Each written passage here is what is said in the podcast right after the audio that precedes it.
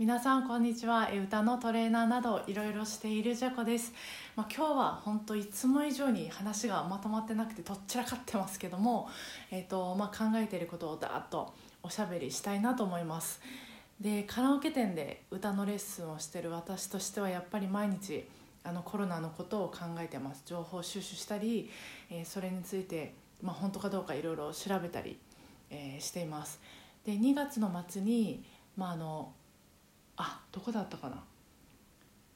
こ,、えーとまあ、ここ12週間が、えーと、コロナ拡大防止のために大切なので、えーまあ、換気が悪く、まあ、人が密に集まる空間は避けましょうという発表がどこかからか忘れましたけど、まあ、ありましたよね。でその間あのわたからも中止にさせてもらってレッスンもまあほぼ、えー、休校にさせてもらってたんです。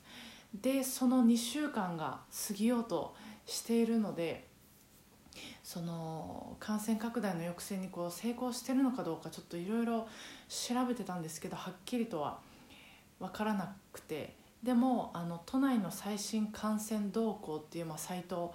え、を見ると、まあ、残念ながらその感染者数は増えていってるんですよね。で毎日、まあ、どんどん、まあ、新しい情報が出ていてそういうのをこう読むたびに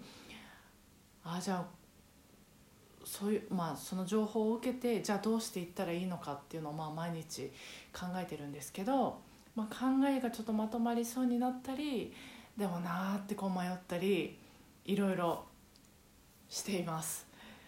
でもちろんその100%あのご利用者さんに安心してお越しいただくためにはもう完全に収束するまであの レッスンとかは休校にさせてもらうのが一番だと思います。でもそのそれがいつになるのかっていうのがわからないので、まあ、仮に、うん、あのその休校させてもらう時期が数ヶ月また数年とかになった場合はもうその教室の体力的にはもう元に戻れないと思うんです、まあ、だから今そのオンラインレッスンの開講の準備なんかをしてるので、まあ、そちらもまたご案内させてもらいたいなとは思ってます。で、まあ、この約2週間不要不急の外出は、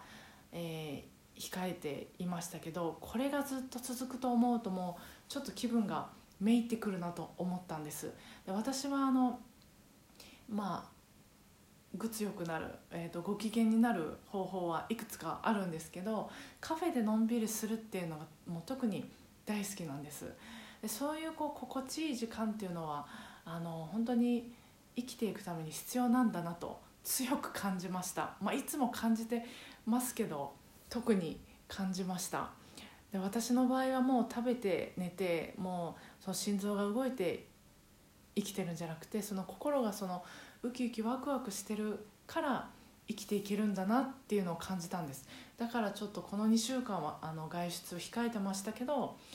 あのこれが例えば皆さんがそういうのが続いてお気に入りのカフェが潰れるとかそういうのは嫌だなと思ったんです。じゃあどうするんだっていうことなそれはまだちょっと答え出てないんですけどまあ情報はちょっと常にチェックしつつ、まあ、デマに流されないように自分で調べる癖をつけて、まあ、こんな時だからこそその買い占めとかじゃなくて思いやりを持ちたいなっていうそういう思いやりを持って接したいな接したり行動したいなっていう意識をよりちょっと強く持って、まあ、どうすべきかその都度情報が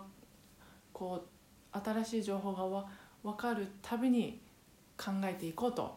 思いました。なのでその2月末に、まあ、新型コロナウイルスの対応についてブログ書いたんですけどまたあれから新たに決めたこととか、えー、考えたことがあるのでそれはブログで、えー、数日以内にまたアップしようと思います。本当にとっちらかってる話ですけども聞いてくださった皆さんありがとうございました、えー、それでは今週もお互いご機嫌に過ごしていきましょう。今日もお疲れ様でした。